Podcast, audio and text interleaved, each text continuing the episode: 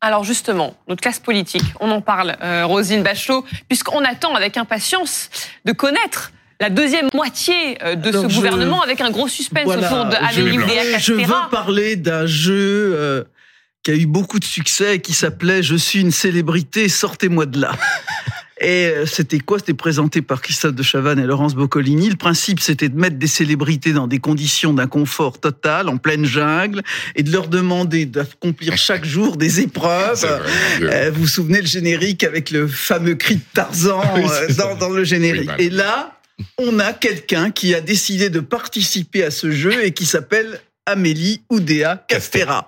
Et on voit les épreuves s'accumuler sans qu'à aucun moment elle puisse sortir de la jungle. Alors on a eu la révélation de ses enfants à Stanislas, et puis son songe sur l'école littrée, la visite à littré où elle se fait huer, les questions au gouvernement, c'est un carnage, les commissions parlementaires qui révèlent qu'elle avait un salaire de 500 000 euros À la à la FFT. Fédération française de tennis, la grève qui a un certain succès, Mais vous dites quoi, il y a un acharnement etc. Le Non, c'est pas ça ce que je dis Le recteur. c'est que il faut la sortir de là. C'est pas une question politique. C'est pas une question d'équilibre. C'est une femme. Je ne sais pas si vous l'avez vu aux questions au gouvernement cet Oui. après-midi. Oui. C'est une femme qui est vraiment absolument attaquée, meurtrie.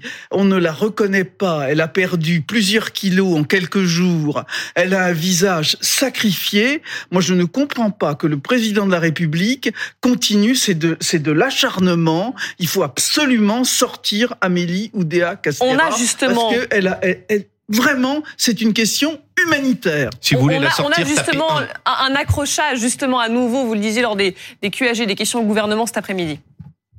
Opposer l'école publique à l'école privée, c'est vraiment une guerre d'un autre âge.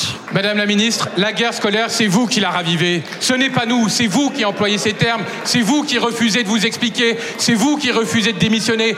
Voilà, il faut la sortir de là, dit Rosine Bachelot, mais est-ce qu'Emmanuel Macron est prêt à le faire? Bah oui, c'est cruel. C'est cruel Je de pas la que sortir. oui, je pense que j'allais dire par bonheur ou par chance, une, la configuration fait qu'il va y avoir un, un- à nouveau un, un remaniement ou un complément Ouais, gouvernemental. Peut-être qu'elle peut garder les sports et euh, la ville de Paris, les Jeux Olympiques, elle va s'entendre avec Anne Hidalgo. Toutes les deux, ça va être un duo formidable. Comme Biden, elles vont très très bien. Et on peut peut-être donner le ministère de l'Éducation nationale à quelqu'un d'un peu plus compétent. À François Bayrou? Il y a un- c'est le président de la République qui décide et le Premier ministre. Je pense qu'il ferait un très bon ministre de, de l'Éducation nationale vu l'expérience qu'il a. et Ah bon, on est sûr qu'il va rien se passer. à Et elle vient d'hériter d'un nouveau surnom dans le milieu gouvernemental, c'est Oudéa Castuedla. Donc, Vous- ah. Vous n'y croyez pas, vous, François, François Bayrou, au poste de... Moi, Je pense que de les gens sont extrêmement divisés.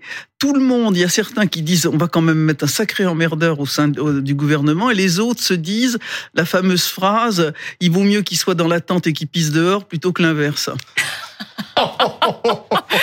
Christophe Il Barbier y a des ministères où Encore vous ne pouvez pas. Oui, on y revient. Il y a des ministères où vous ne pouvez pas agir contre votre administration. Euh, si vous êtes ministre des Affaires étrangères, que les diplomates sont en colère, vous n'avez rien à faire, vous menez votre politique. On l'a vu récemment quand le statut des diplomates a été supprimé par Macron, le ministre n'est pas concerné.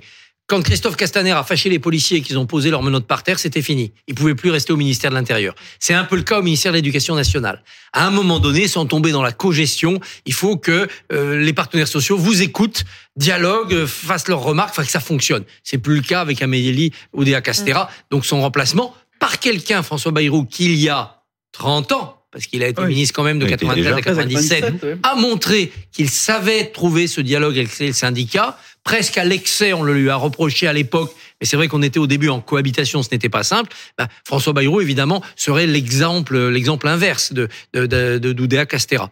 On verra si Emmanuel Macron cède à sa volonté de briser toutes les pressions extérieures, la justice, je m'en fiche, je maintiens mes ministres. Mhm. Mediapart, les médias, je m'en fiche, je garde mes ministres. Les syndicats, je m'en Mhm. fiche, je garde mes ministres. Visiblement, Gabriel Attal serait plutôt d'avis euh, de changer, mais euh, Emmanuel Macron euh, Mais moi, je je parle pas politique là. Moi, je parle d'humain.